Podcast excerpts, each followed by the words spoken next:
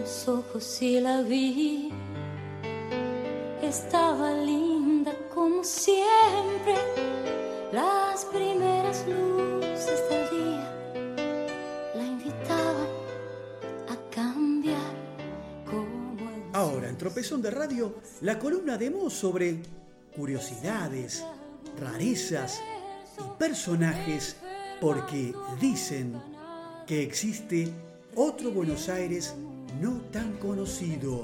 que la aman como yo,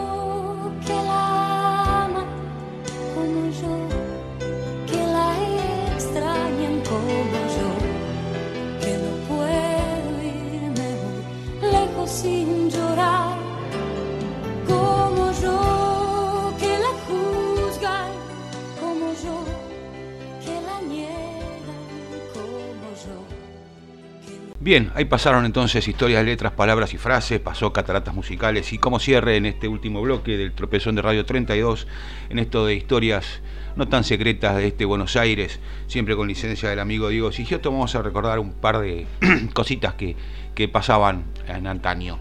Los patoteros porteños de la década de 1920 eran jóvenes de familias tradicionales de la ciudad. Se reunían en grupos y se dedicaban a reírse y burlarse de diferentes personas o hacer pequeños desmanes. Las familias adineradas permitían que sus hijos derrocharan dinero en esa noche de juerga. No eran muchas y estaban relacionadas entre sí, directa o indirectamente con el gobierno, la policía y la justicia. No cambió mucho, ¿no? Comisarios, secretarios de juzgados, escribientes, hasta jueces habían formado parte en su juventud de tal o cual patota. De eh, a uno o de a dos, los cajetillas, como se les llamaba, eran excelentes muchachos. Cuando se juntaban se hacían temibles. Podían derrochar piropos en un corso de carnaval, pero también entrar a una confitería a romper botellas y espejos, o detenerse en una esquina a buscar una víctima de sus correrías. Muchos de estos jóvenes solían ensañarse con un personaje que deambulaba por las calles de la ciudad. Se llamaba Raúl Dijera, pero todo el mundo lo conocía como el negro Raúl. Tenía alrededor de 20 años y era el prototipo del negro africano de boca ancha y dentadura blanquísima.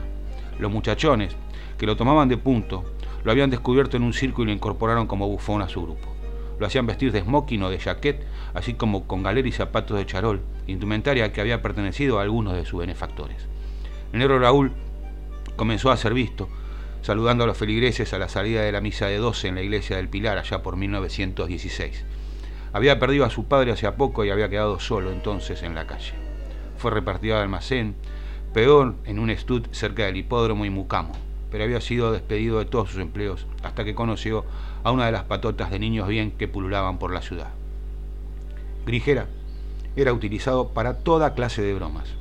Lo llevaban a un restaurante a comer con ellos y luego de emborracharlo, lo vestían con el traje del cocinero y lo subían a una mesa donde debía bailar, cantar y zapatear para pagarse la cena ante las risotadas y burlas de la concurrencia.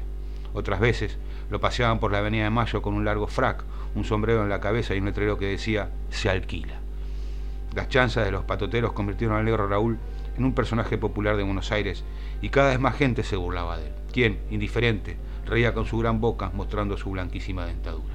Un día, la broma llegó muy lejos, lo metieron obligado en un cajón que luego fue despachado como encomienda en tren a Mar del Plata. Grande fue la sorpresa de los pasajeros cuando en la estación de la ciudad balnearia se abrió el baúl y apareció la cara sonriente del negro Raúl.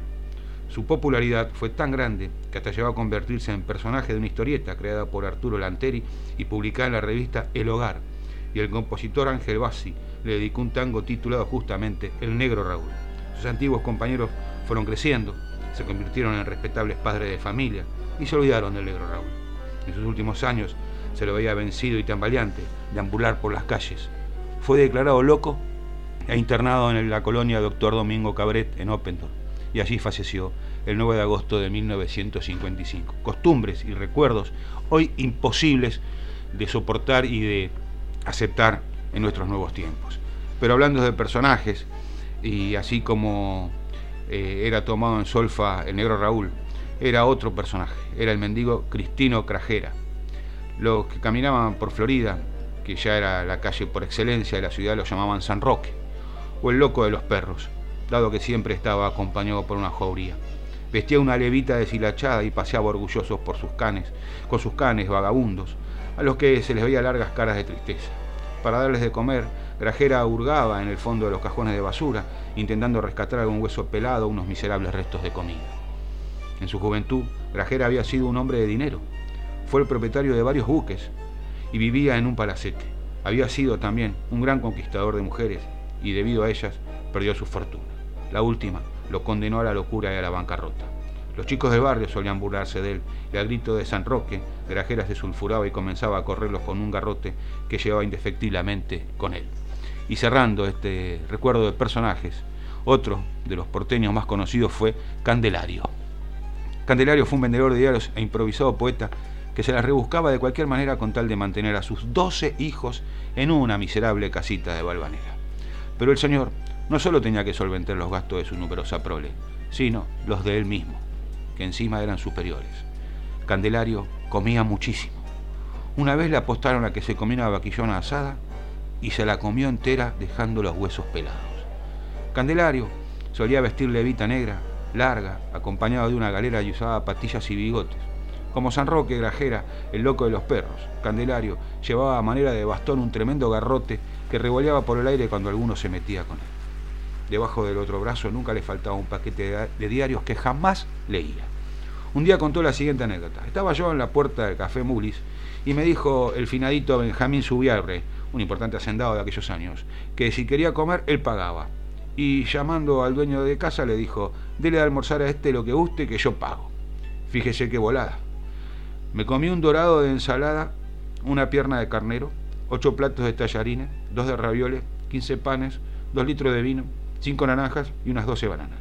En mi vida, amigo, he almorzado mejor y nunca lo olvidaré al señor Sugaure. A pesar de que después, cuando le cobraron la cuenta, se enojó y cuando pasaba por su lado se hacía el que no me conocía, que nunca me había visto. El pobre Candelario murió, aunque no de indigestión, en 1901. Así pasó, señores, una última entrega de Tropezón de Radio. Hasta el próximo martes. Chau.